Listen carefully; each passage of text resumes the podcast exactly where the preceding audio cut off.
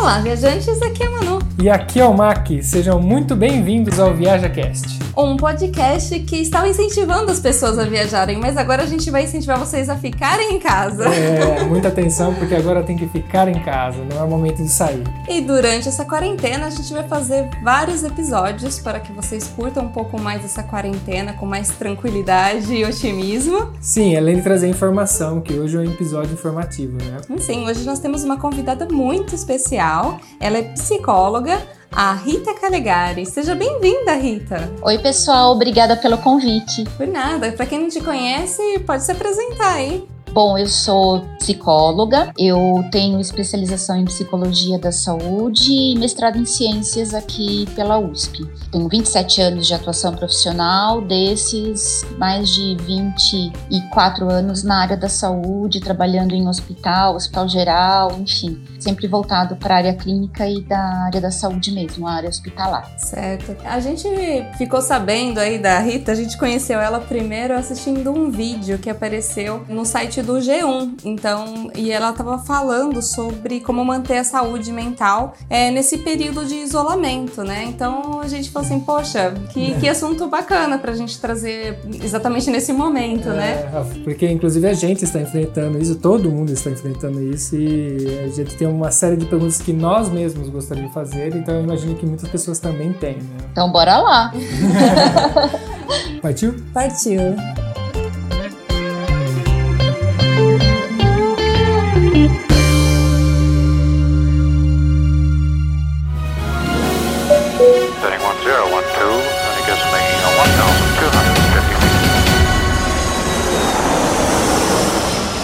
Viaja Cast.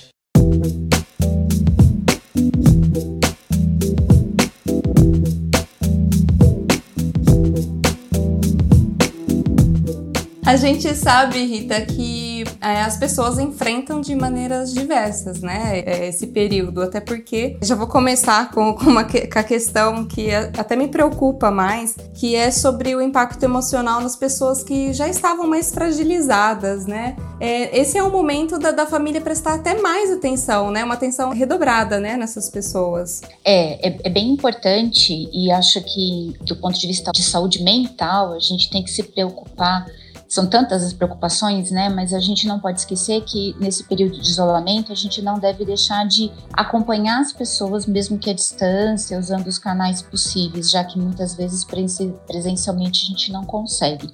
E as pessoas que já vinham antes com ou algum sintoma, ou muitas vezes até em tratamento, né? Existem pessoas que já vinham fazendo um tratamento para ansiedade, para síndrome do pânico, para depressão. E essas pessoas, elas podem apresentar uma fragilidade ou pelo menos uma vulnerabilidade maior nesse período, porque podem ter ou dificuldade de manter o seu tratamento, ou mesmo dificuldade de ter aquela rede de apoio que eles tinham, que é a presença dos amigos, da família, do trabalho, muitas vezes da, da sua rede de apoio no geral para enfrentar. Então, as pessoas que já vinham com alguma comorbidade né, prévia a essa situação de isolamento, elas precisam de fato ficar bastante atentas, não interromper nem o seu tratamento, nem se caso forem prescritos medicamentos, que são bem comuns nesses casos, elas também não devem interromper especialmente não alterar, né, sem a orientação do seu médico. Porque às vezes a pessoa ficando em casa, ela pode ter alguma fantasia, realmente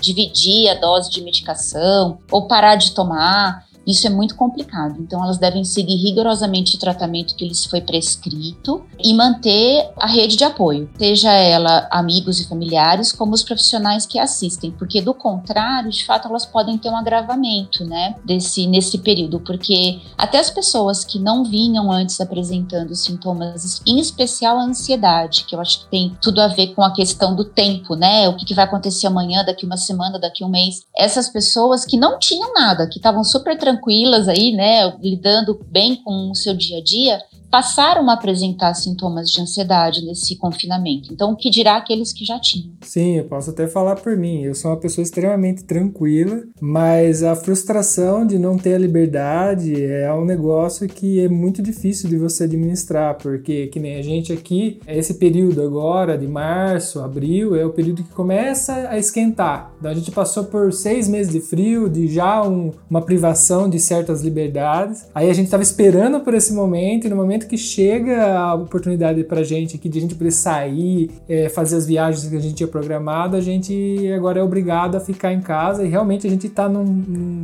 restrito a ficar em casa aqui. Essa nossa condição aqui na Itália, a gente está respeitando muito, então praticamente a gente só sai para o supermercado. Isso, se vivendo um apartamento, não é uma coisa fácil, né? Então você passa a mudar até o seu hábito, a não ter mais a mesma, o mesmo controle do seu dia como, como eu tinha num, num dia normal, né? É, eu penso que a lição mais dura que a Covid-19 está impondo para gente, porque a gente não teve escolha, né? Não é uma, uma lição escolhida, é justamente essa: é a limitação da nossa autonomia. A gente tem um, um desenvolvimento nessa sociedade né, contemporânea muito focado na, na autonomia do indivíduo, né? De você poder fazer as suas escolhas. Obviamente que as escolhas autônomas elas são aquelas em que você tem consequência, né? Você tem consciência, na verdade, das consequências consequências das suas escolhas. Então, a gente continua exercitando sim a nossa autonomia. Alguns países têm uma tratativa bem mais rigorosa em relação ao isolamento do que outros. Então, assim, a nossa autonomia ela está bem prejudicada, porque a gente não, não pode mais escolher de fato. A gente é, precisa seguir as recomendações dos especialistas em saúde, das, das autoridades, porque a gente entende o nosso papel enquanto cidadão. Então é um momento, né, eu tenho refletido muito sobre isso, em que a minha autonomia individual que é eu escolher e lidar com as consequências das minhas escolhas, ela fica é, é, colocada num segundo plano, porque eu passo a ter uma, uma consciência coletiva maior, né? Então eu sei que o meu isolamento é, vai ser importante não só para mim, mas para o sistema de saúde do local que eu estou inserido, da minha família, dos meus amigos. Então é, é, é um gesto meio de primeiro de privação de liberdade, como você falou, e é fato, a gente tem as nossas liberdades individuais bem limitadas, e isso é frustrante porque a gente lutou tanto para conquistar, né? Então a gente vem aí de um período longo, né, de poder conquistar essas liberdades individuais e, e quando a coisa parecia um pouco mais sedimentada e a gente passa a ter esse momento em que a gente abre mão voluntariamente ou involuntariamente por um bem maior, por um bem coletivo, que é um gesto extremamente altruísta, né? Então, é, emocionalmente é um período bem complexo, são lições bem difíceis mesmo que a gente está aprendendo. Oh, Rita, é, para os profissionais de saúde, principalmente para a saúde mental, como que eles analisam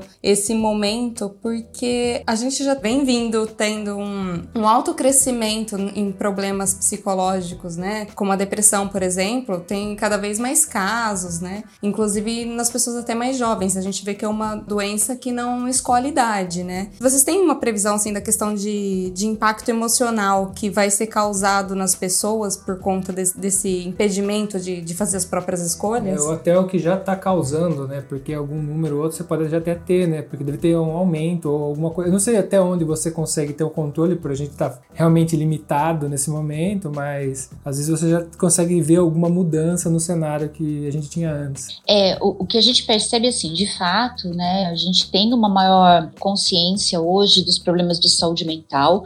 Acho que um ponto importante é que saúde mental, ela sempre foi presente, né, no, no contexto da nossa saúde em geral, só que ela sempre foi um tema bem negligenciado. Há poucos anos atrás, as pessoas elas ficavam, então, de fato, em, presas em manicômios, né? Havia a doença mental, ela sempre mexeu muito com a fantasia e imaginário da sociedade é, sempre teve uma conotação é, na antiguidade até de religiosidade, né? Então, muitas vezes as pessoas com transtornos mentais graves eram consideradas endemonizadas, então, a, a, aquela coisa de trancar, né, de excluir da sociedade. Então a gente passou por um período muito complexo de entendimento do que é saúde mental. E a gente evoluiu muito nos últimos, em especial 20, 30 anos, não só em termos de entendimento, como de aceitação, e isso provoca um diagnóstico precoce desses problemas. Então, por um lado, a gente tem uma ciência que evolui muito, muito mais rapidamente em relação a esse assunto. Eu, quando comecei a fazer faculdade, eu tenho 27 anos de formada. Quando eu comecei a fazer faculdade, meu pai, que já era falecido, ele achava que psicologia era falta de cinta, né? Bom, não sou seu pai. então ele falava isso, era assim, imagina, né? Quando eu entrei para a faculdade ele já era falecido, mas eu fico imaginando, né, a filha dele indo fazer a, a, o curso que justamente ele achava que era, né, uma, muito mais uma questão punitiva. Então eu tô falando só de 25, 30 anos atrás, né? Então a, a, ainda é muito novo, mas há um reconhecimento muito grande. Eu na minha carreira percebi isso muito porque, especialmente, é, ser convidado para participar de rodas de conversa com mídia, com jornalista. Isso há 30 anos atrás a gente quase não tinha uma, um psicólogo participando e hoje você, qualquer canal que você tá, você vai sempre ter aí um profissional de saúde mental falando sobre isso, dizendo sobre isso, porque as pessoas começam a entender, né?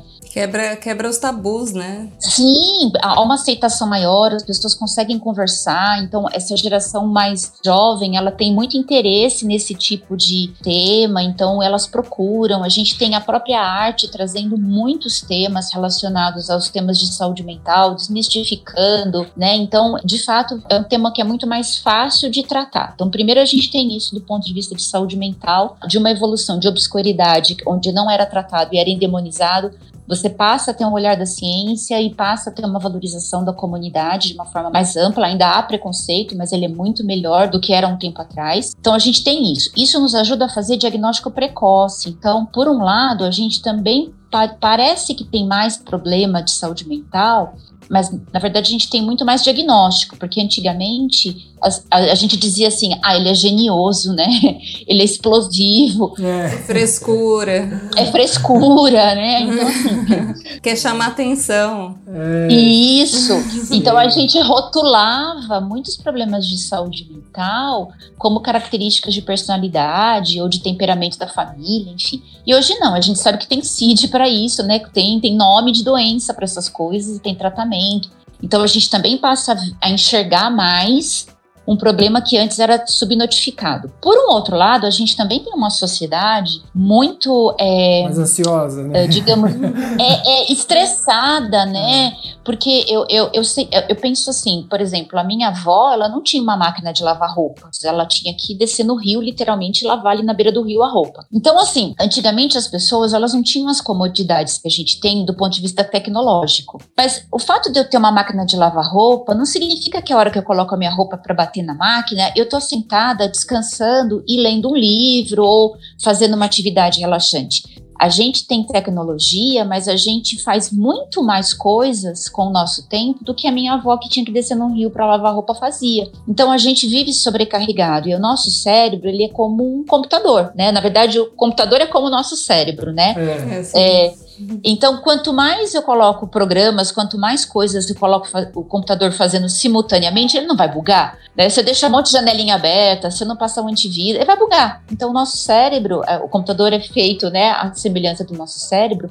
Se eu estimulo demais esse mecanismo mental, ele, ele, é muito, ele é muito plástico, ele é muito moldável, a gente se ajusta a muita coisa, a gente reage bem ao estresse até um determinado ponto, intensidade e frequência, mas chega uma hora que eu adoeço. Então eu também tenho mais pessoas doentes do ponto de vista mental, porque eu também vivo numa sociedade muito mais estimulante. E aí eu tenho o evento da Covid. Ah, sim, que é um cenário que de repente vem, chega para ficar, né? É histórico, né? Que é muito interessante que você está falando, que é a questão desse acúmulo de informações que a gente acaba tendo durante o dia, que é mais do que o necessário, né? Uhum. Agora, entrando no, no, na questão do, do Covid, as pessoas têm assistido tanta informação, tão, tão fissuradas nessa questão de, de saber quantas pessoas morreram em tal país, quantas que estão contaminadas. É, a mídia não ajuda, né? E, e, e, assim, você liga a TV, só fala disso, você abre o Facebook, só fala disso, você abre o WhatsApp, alguém tá mandando um vídeo de desgraça para você também. Esse excesso também tem causado, eu vejo nas pessoas próximas a mim, que ansiedade. tem causado muita ansiedade. As pessoas estão muito mal, assim, porque notícia ruim não faz bem para ninguém, né? E, e excesso, então. É, então, quando a gente fala, né, psicólogo é muito convidado para falar de jogos, né, esses jogos violentos, ah, o jogo, o jogo deixa a criança mais violenta, né? Então eu acho que a culpa não é do jogo. Eu acho que a mídia ela vai cumprindo o papel dela de trazer informação. Eu acho que o cabe ao indivíduo um olhar crítico, né? Filtrar, no sentido né? de de filtrar, isso, de filtrar, de saber quanto tempo para ele é bom ficar exposto a esse tipo de informação. E aí, ainda naquela pergunta que vocês me fizeram, o que a gente está vivendo é histórico, né? Isso vai ser ensinado lá na frente para as crianças. É a primeira vez, não que a gente tenha uma pandemia, porque a gente já teve outras, mas é a primeira vez que a gente tem uma pandemia, a gente está conectado. Porque é, é, depois da internet, é a primeira vez que a gente está vivendo algo dessa magnitude, que é planetária. Então, está todo mundo na mesma tempestade, né? Não no mesmo barco, mas na mesma tempestade. Está todo mundo vivenciando isso pela primeira vez. Os países, a gente não tinha protocolos antes de enfrentamento desse tipo de problema e eu espero muito que a gente tenha daqui para frente para ser mais rápido e melhor. Então, todos nós estamos aprendendo. Acho que o primeiro ponto é isso, a gente está aprendendo. E no processo de aprendizagem, a gente erra. E talvez um dos erros que vocês estão salientando seja justamente esse: a gente não, não conseguir desconectar da, da informação e entender que, para o nosso limite de saúde mental, e cada um tem o seu, eu preciso, é, primeiro, escolher boas fontes e ter a, a quantidade de informação necessária para que eu enfrente isso bem, sem ficar obcecado pelo assunto. Eu acho que isso é um, é um, é, envolve um problema que a gente ainda não está pensando, talvez não deveria estar pensando melhor, que é mudar um pouco, adaptar a nossa educação à, à, vida que a gente tem hoje, porque a nossa educação ainda é muito engessada. A gente teria que ter um nível de educação com informação, a gente aprender, porque hoje a gente tem no celular toda a informação do mundo que a gente quiser, com um clique. Isso. E eu acho que teria que ser parte da educação a gente educar as pessoas que, olha, você tem isso, você pode usar isso para o bem ou para o mal. Não, inclusive, então... se acho que se chegasse alguém do passado e eu tivesse que explicar a coisa mais absurda que a gente tem, eu acho que eu falaria assim: olha, a gente tem um aparelho na, nas mãos que se chama celular. Nele a gente pode acessar todas as fontes e informações do mundo da, com apenas um clique mas a gente só usa para meme.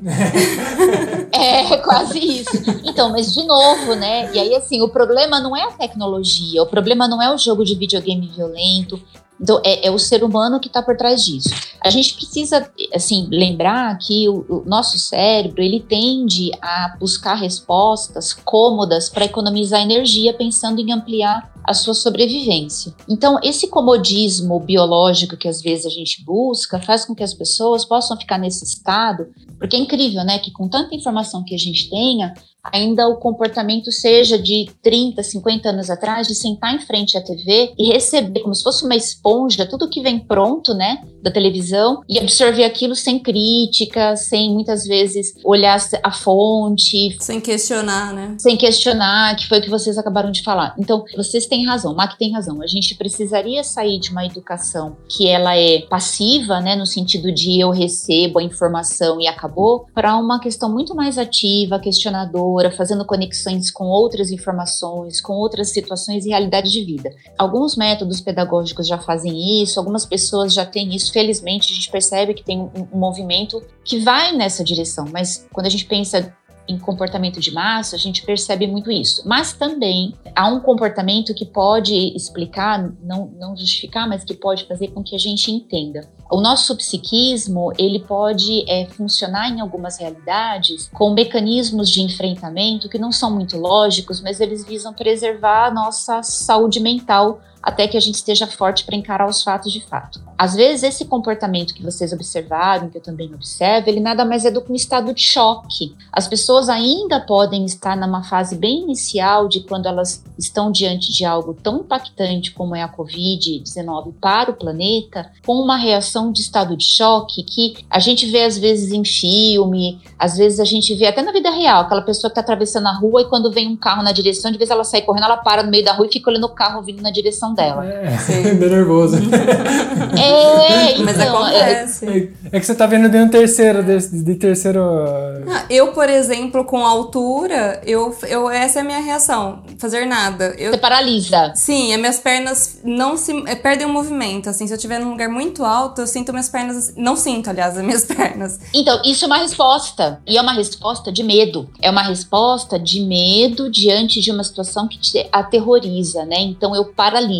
Então, sim, acho extremamente de acordo com o que vocês falaram, a gente precisa conseguir olhar para essa informação toda que a gente está recebendo e filtrar e conectar e buscar um, um significado a mais do que simplesmente uma informação. Mas, por um outro lado, pode ocorrer de algumas pessoas estarem com um comportamento de pânico, né? Que é quando eu, olho para a coisa paro, fico olhando e não tenho resposta, não tenho reação, porque o meu cérebro ainda está processando aquilo. Eu tô com tanto medo, estou tão aterrorizado que eu não consigo fazer outra coisa do que ficar parado recebendo aquela enxurrada de informações. Isso é muito ruim, porque enquanto a gente está no pânico, no medo em formato de pânico, a gente só está reagindo. A gente não está conseguindo ter consciência nem crítica e, portanto, a gente não consegue agir, né, com consciência, com autonomia, que foi o que a gente começou a falar. Eu tô só trabalhando num sistema de, de como se eu estivesse colocando uma agulha e falando, ai, é só isso, mas eu não tenho uma consciência do que está acontecendo.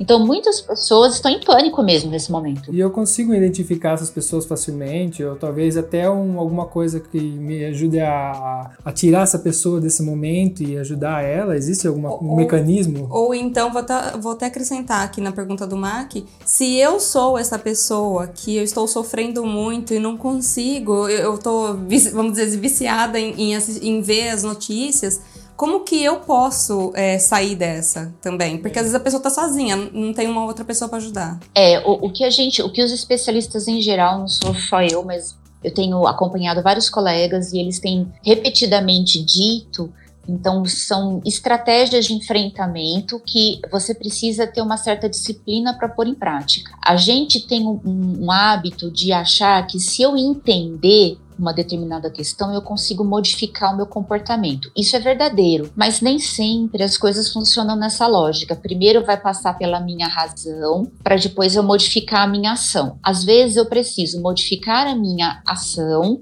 para que eu dê a chance da minha forma de pensar também mudar. Nós temos uma, uma tendência a achar que a nossa mente é superior ao nosso corpo. Por isso que a gente valoriza tanto, ah, como é que eu faço para a pessoa entender? Às vezes a gente não consegue, sabe? Especialmente quando é ansiedade. Eu hoje eu tô com 50 anos, eu me considero uma pessoa muito tranquila também. Ansiedade é uma coisa que eu já tive muito na, na nos primeiros 30 anos de vida. Mesmo sendo da área da saúde mental, tendo feito terapia, eu vou dar o meu relato para vocês entenderem onde eu quero chegar. Onde eu consegui controlar minha ansiedade efetivamente, onde eu mudei a minha relação com a ansiedade, foi fazendo natação. Porque a pessoa que aprende a nadar, ela não pode ficar ansiosa, ela tem que aprender a respirar direito, porque o segredo da natação é você respirar certo, senão você se afoga, né? Então, para aprender os quatro estilos principais de natação, eu precisei aprender a respirar, ou seja, é físico. E aprendendo a respirar, eu aprendi a nadar. E quando eu aprendi a respirar, isso me ajudou a ter consciência da minha ansiedade e melhorar a minha ansiedade. Então, a gente não pode entender que o comportamento humano ele só é modificado a partir da razão. Então,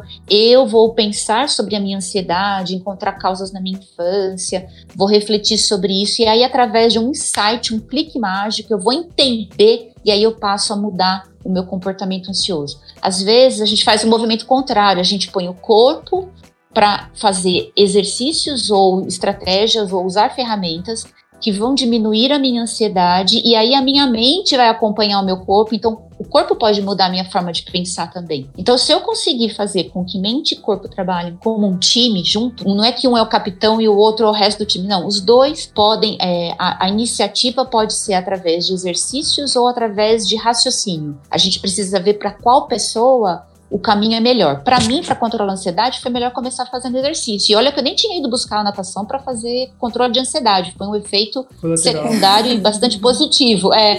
E aí eu percebi que era isso, que o meu lance é que eu não respirava direito. E aí eu tomei consciência da respiração, depois fui fazer yoga, beleza e tal. Só que o que eu entendo? Quando a gente está falando para essas pessoas, que foi a pergunta que vocês fizeram, né, que estão em casa, muitas vezes sozinha, que estão ali mergulhadas nas mídias, na televisão, para receber notícias, porque estão em pânico e não conseguem, estão obcecadas por esse assunto e estão sendo consumidas por esse medo, talvez a gente não consiga, na base do diálogo, de fazer uma conversa mental, mudar e quebrar isso talvez a gente precise implementar outras atividades. E aí os especialistas dizem: mantenha uma rotina, né? Mesmo estando em casa, mantenha um horário regular de acordar, de fazer as refeições, mantenha uma rotina de quantas horas você vai ver televisão, não fica com a televisão ligada o tempo todo, ou as mídias ligadas buscando essa informação o tempo todo. Ocupe-se com as atividades da casa, procure fazer alguma atividade física mesmo dentro de casa, procure fazer uma atividade de lazer, ou seja, divida o seu tempo, né? Faz uma pizza, divide em quatro pedaços, uma parte você vai dormir, que é à noite, uma parte manhã, tarde e período noturno.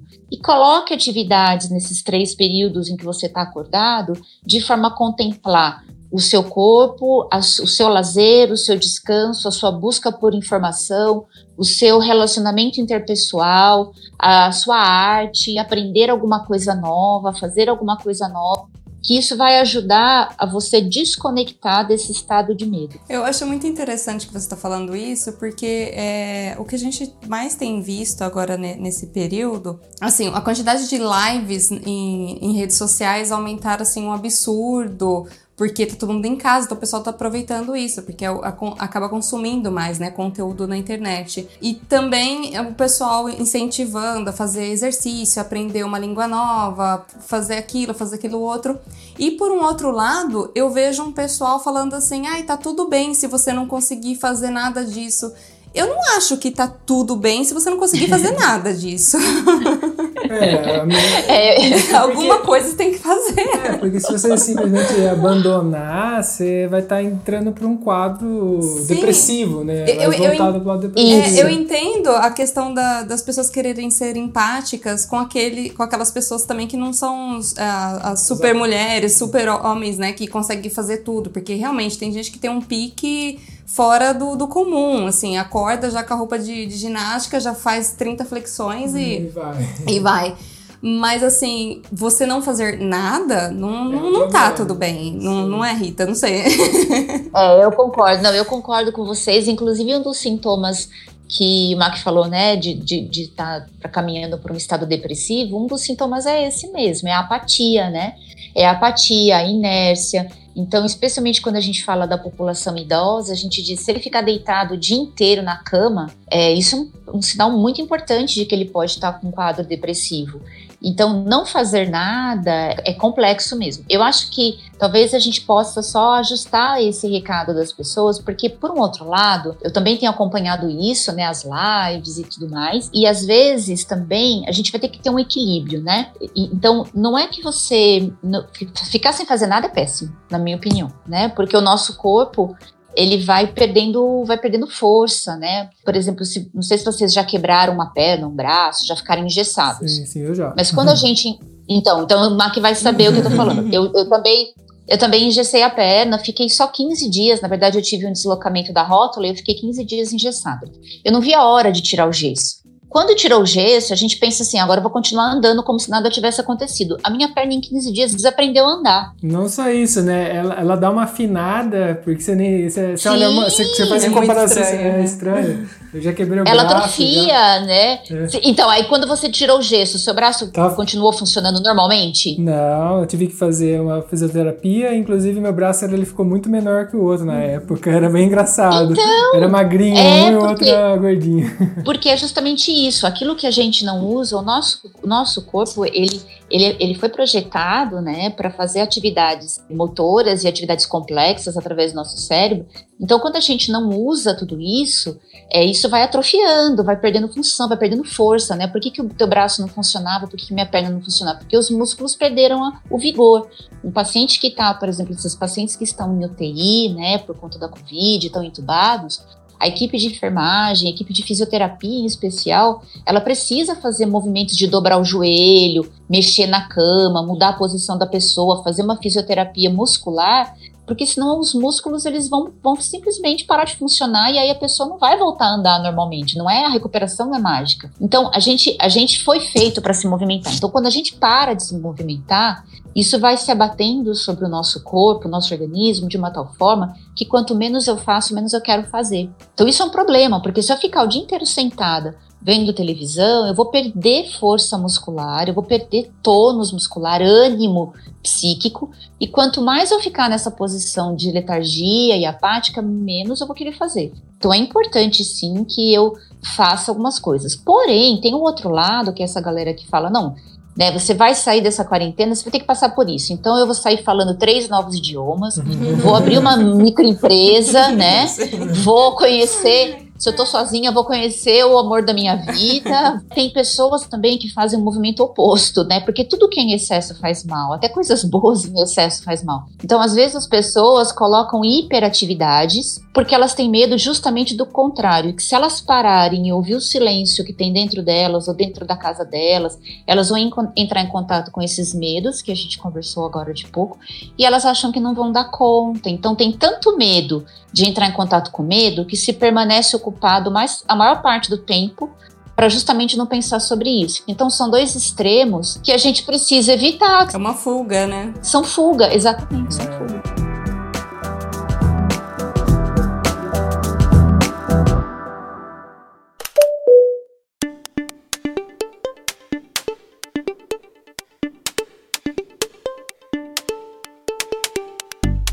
Ô, ô, Rita, e falando assim, durante esse período de quarentena, algumas empresas fecharam, né? E outras conseguiram mandar seus funcionários para casa para fazer home office, né? Então tem muita gente fazendo home office, inclusive eu acho que tem muita coisa aí que vai mudar futuramente, porque eu acho que vários profissionais perceberam que dá para fazer o trabalho longe, não precisa se deslocar até o lugar, inclusive para grandes centros, isso é uma coisa bem efetiva, né? Só que o que acontece? As pessoas não estão acostumadas a fazer home office, aquelas que não faziam antes, né? E aí, o que, que acontece? É, a pessoa se encontra num, numa rotina totalmente diferente do que ela já estava acostumada, que antes ela tomava um banho, saía de casa e ia trabalhar, dava o horário e voltava para casa, né? Só que aí que acontece? Na primeira semana vai, na segunda vai, só que na terceira semana eu vejo assim que a gente acaba começando a ter a queda na, na, produtividade, né? Porque se a gente não tá ganhando dinheiro, no caso eu e o Mac, para poder fazer o que a gente gosta, que é no caso viajar, qual que é o meu o significado do, do nosso esforço diário para uhum. poder fazer conquistar alguma coisa, sendo que a gente não está podendo fazer. É, eu queria que você falasse um pouco sobre isso.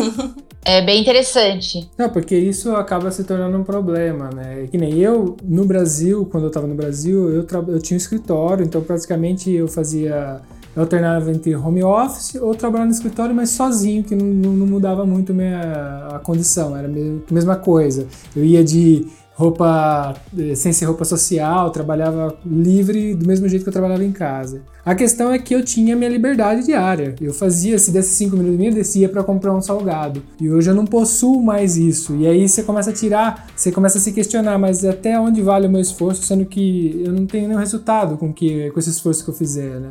É, então, tem, tem várias coisas aí na, na pergunta de você. Então, acho que a primeira eu super tô de acordo com a Manu quando ela diz que após essa crise a gente vai ter uma revisão aí das formas de trabalhar, assim como de consumir, de se relacionar, porque de fato a gente foi trazido, né, de um futuro que talvez tudo isso fosse acontecer de uma forma mais ordenada em termos de home office daqui cinco ou seis anos. A gente acabou antecipando, né, um período, pelo menos aí uma década em termos de organização de trabalho por conta da Covid. Então, é, a gente antecipou isso e, e, tem funcionado e tem se mostrado o caminho. Eu acho que, de fato, concordo com a Manu, pensando em grandes centros, em tempo de deslocamento, eu acho que tudo isso vai ser uma vantagem que a gente vai ter para o futuro.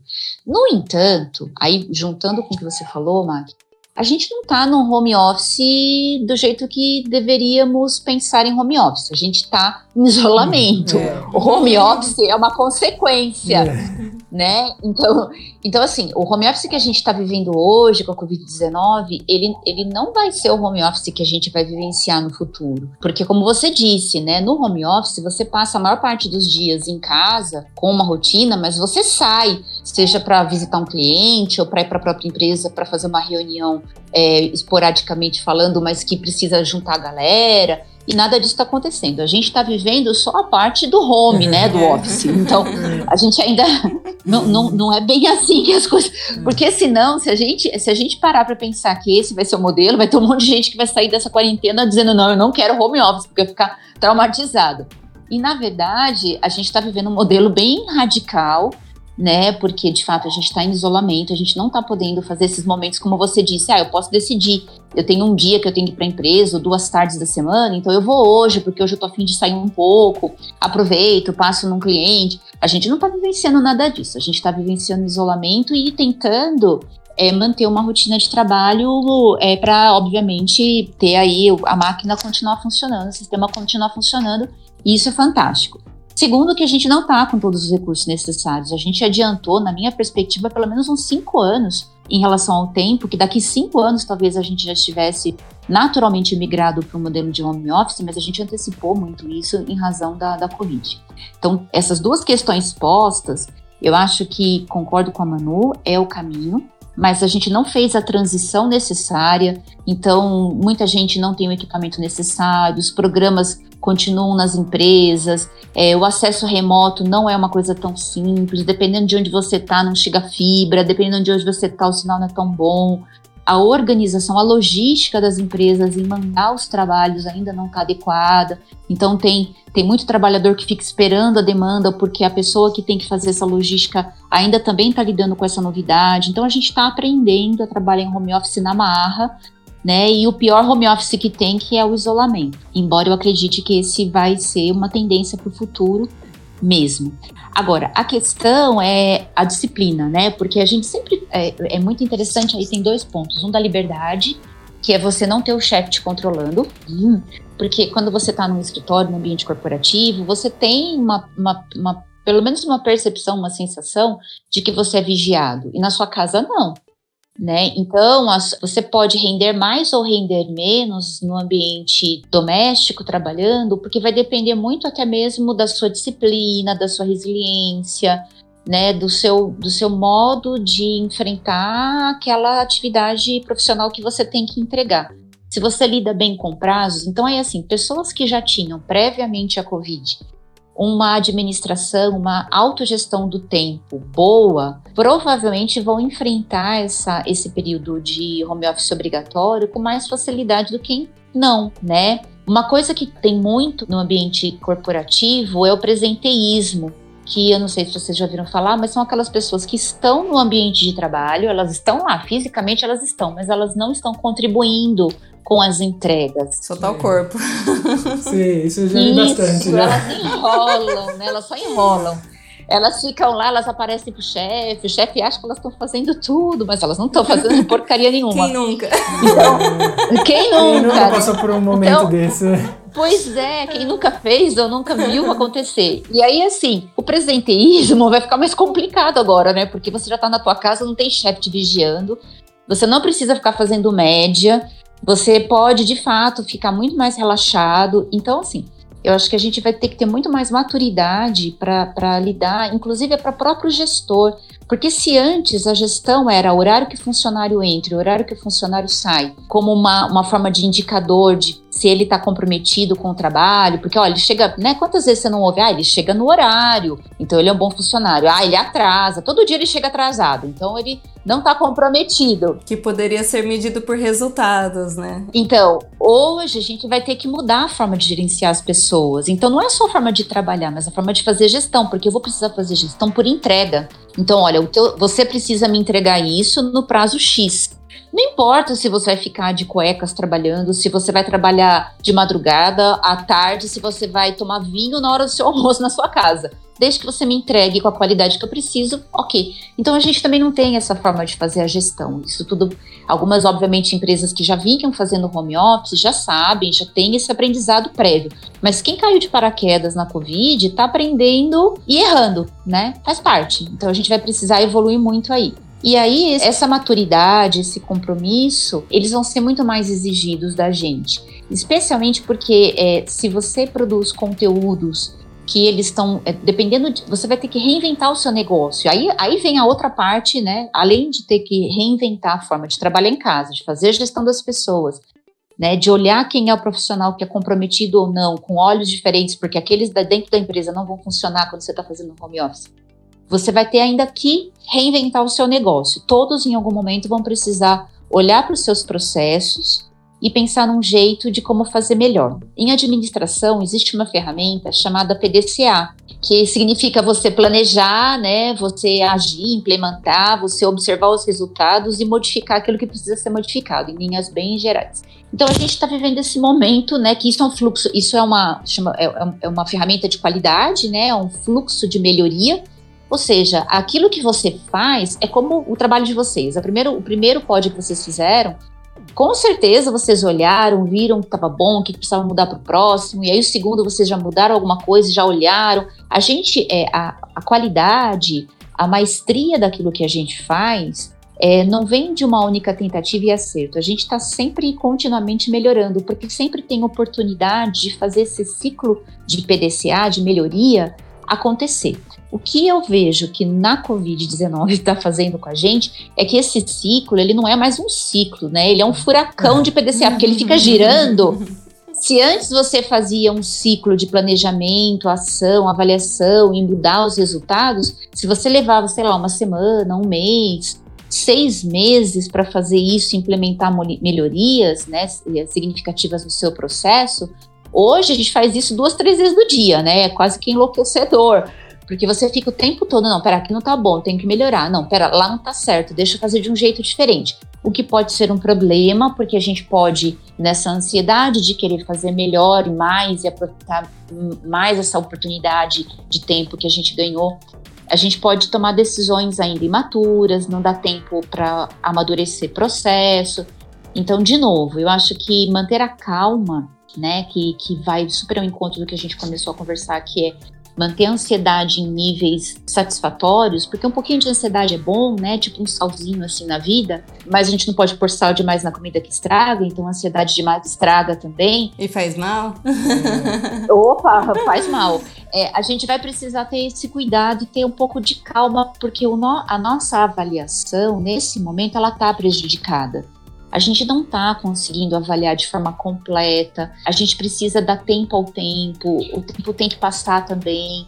Né, para a gente conseguir fazer uma avaliação mais madura de tudo isso, é que nós somos convidados o tempo todo a tomar decisões e a, a agir de forma muitas vezes rápida e por isso a gente pode ter prejuízo até da qualidade das nossas decisões. Então é importante manter a calma.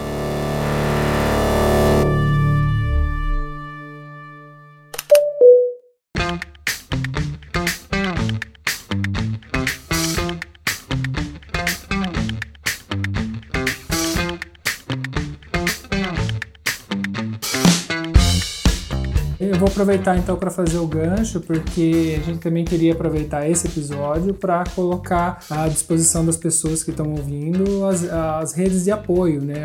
Os pontos que você pode pedir ajuda. E aqui com a Rita, ela tinha passado para a gente, antecipado para a gente, que tem um site, um e-mail que a gente pode entrar em contato. E aí ela pode até falar melhor, que ali as pessoas poderiam, se você está se sentindo angustiadas, sentindo que necessidade, que é importante nesse momento. É Precisando é, de ajuda. Né? Precisando né? conversar com alguém, talvez esse lugar seria um lugar que você possa procurar essa pessoa para conversar. É, o que eu acho bem importante salientar é que, como a gente disse no começo da nossa conversa, né? Eu até penso que alguém que nesse momento de Covid-19 não está ansioso, não está preocupado, de duas uma, ou essa pessoa não está entendendo a gravidade do é. o que é um problema, o que é um problema, Também. isso é um problema, né? Porque a pessoa não tá entendendo, né? Mas tem gente assim, Ou... Rita, não sabia. Ah, tem, Oxe, tem uns que acham que pode ir pra rua, fazer carreira. É, fazer churrasco, é férias, né? Churrasco. Tem gente que tá entendendo. Que isso é uma problema. Então, gripezinha? isso já é um problema. Não é? Então, isso é um problema, isso é um problema. Então, assim, é não estar nem um pouco ansioso já pode ser um sintoma de que algo não tá bom. É. Ou então a pessoa é tipo Buda, né? Já é um ser iluminado, um ascensionado que está entre nós. Me manda Porque mensagem, quero ser seu amigo. Eu também, também quero ser seu amigo, me adiciona nos seus contatos pra eu ficar perto de você pra ver se pega.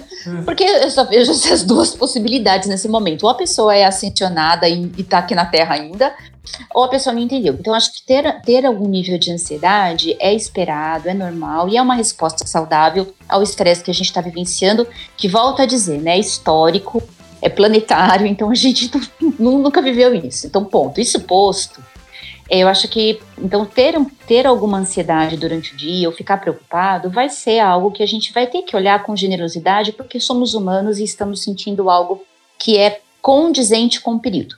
Mas algumas pessoas elas podem é, estar num nível que para elas é insustentável ou elas pode- podem ter iniciado esse período de isolamento já com predisposições ou até mesmo em tratamento que foi que a gente conversou a conversa.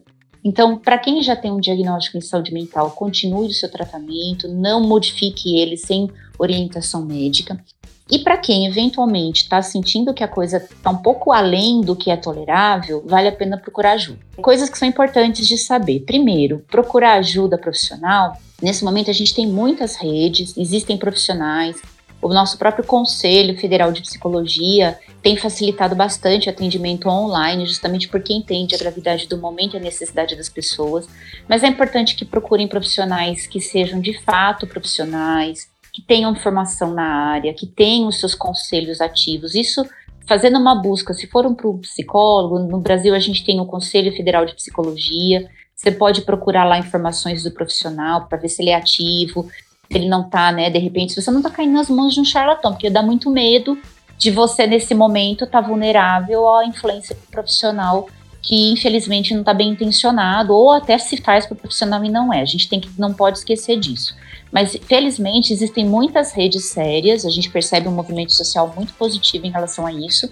Eu deixei duas que os meninos vão é, deixar aí para vocês que estão nos ouvindo. Um é para profissionais que estão atuando aí frente à Covid, profissionais da área da saúde, que é uma rede de apoio psicológica. Essa seria o e-mail que você passou pra gente? Esse é o site, que é o rede de apoio psicológico.org.br. Esses são para profissionais de saúde. E o outro, que é o e-mail que da USP, esse é para pessoas, não, não necessariamente profissionais de saúde, população em geral, que possa precisar de ajuda. O que é muito importante, que às vezes as pessoas perguntam assim, ah, mas quanto que eu sei que a minha ansiedade, ela tá ficando, né, perigosa, ou os meus sintomas eles estão ficando perigosos. A gente sempre define muito a questão da intensidade, mas também da frequência, né? Se você passa a maior parte do tempo ansioso, preocupado no seu dia, vários dias da semana, provavelmente você está chegando num limite de tolerância do que é saudável e possível de fazer só com é, ajuda de amigos, sim, precisando já de um profissional. E tem um, um, uma, um marcador muito claro para a gente, que a gente trabalha muito, especialmente quando se fala de setembro amarelo, da prevenção do suicídio, né? Que é quando você passa a ter comportamentos ou pensamentos autodestrutivos. Então, se começar a passar esse tipo de, de pensamento, de sentimento, né? De, de se destruir ou destruir outros, esse é um, um marcador importante de que você precisa de ajuda técnica especializada. É bem importante procurar aí com brevidade. Tá, eu gostaria também de, de passar um contato para quem precisa de ajuda, está precisando nesse momento. No caso, para os brasileiros que moram na Itália, várias comunes, né, as prefeituras, no site mesmo delas, elas estão oferecendo uma rede de apoio psicológico então você entra diretamente no site do, da comune que você mora e lá vai ter o, o contato, tudo certinho, como você fazer para entrar em contato. Muito provavelmente tem que falar italiano para fazer isso. Sim, mas isso vale para quem tá residindo aqui e as pessoas já têm noção do italiano e tal, provavelmente, então você tem um apoio aqui. Sim, e para os brasileiros que ainda não falam italiano ou a própria comune não ofereceu esse tipo de ajuda, o consulado brasileiro também tem lá oferecendo ajuda, então entra no site do consulado e dar uma olhadinha. Para os demais, Rita, eu ficaria falando com você aqui até amanhã, assim. É um assunto que eu adoro, psicologia. É, eu acho que a gente tem que cada vez mais falar sobre isso, para exatamente como a gente tinha falado, quebrar alguns tabus, é, que apesar de ter diminuído, ainda existem. Se você, ouvinte, gostou muito desse episódio, a gente pode trazer de volta a Rita aqui, que ela é uma simpatia, como vocês viram. Obrigada. Envie um, um e-mail pra gente, né, Mac? Sim, você. Eu vou deixar primeiro, eu vou frisar os e o e-mail e o site que ela passou pra gente. O e-mail é apoiar.usp.br e o site é rede de apoio psicológico.org.br. Mas para ficar mais mais fácil, a gente vai deixar na descrição desse episódio esses dois e-mails. Assim, você, se você estiver precisando, você pode usar esse, esse, esse ponto de apoio para conversar com alguém. E se você tem alguma sugestão, você quer conversar diretamente com a gente, envie um e-mail para contato@viajacast.com.br.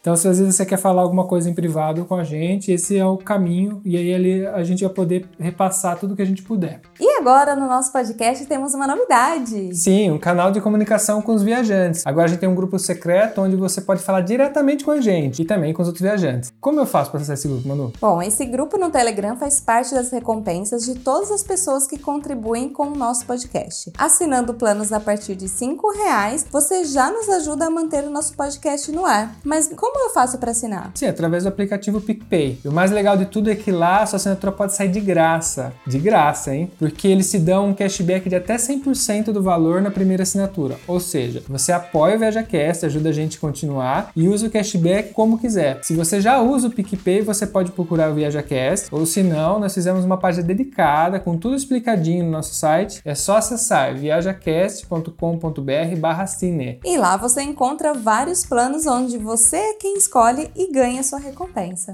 E o que a gente faz quando gosta muito de alguma coisa? Compartilha, é claro. Então aproveite para compartilhar pelo WhatsApp, Instagram, Facebook. Inclusive você pode nos seguir no Instagram, ViajaCast. Não esqueça de marcar a gente quando compartilhar algum episódio. Assim conseguimos ver a sua publicação. Ou então, se vocês quiserem ver nossas fotos de viagem, sigam o nosso Insta pessoal, arroba Mac e Manu. Não tinha Mac e Manu, porque alguém pegou antes mas para ficar mais fácil, todos os links estarão na descrição. Lembrando que você nos encontra também nas plataformas Spotify, Apple Podcasts, Google Podcasts, Deezer, SoundCloud, Castbox e por aí vai. Se a gente não estiver na plataforma que você usa, avisa a gente que a gente aparece lá também. Nós gostaríamos de agradecer todos os apoiadores desse episódio, que é graças a vocês que o nosso episódio foi ao ar hoje. Todos os nomes dos apoiadores estão na descrição desse episódio. Você pode conferir lá as pessoas que nos ajudam. Bom, gostaria de agradecer a presença da Rita aqui no nosso podcast, é a primeira vez que ela está aqui, mas espero que volte. ah, eu também. Muito obrigada pelo convite, é um, um prazer, uma alegria e eu espero que você tenha um período de isolamento bem tranquilo e breve para todos nós. Ah, igualmente. Bom, temos um programa. Temos um programa. Um beijo. Um abraço. Até. Tchau, tchau.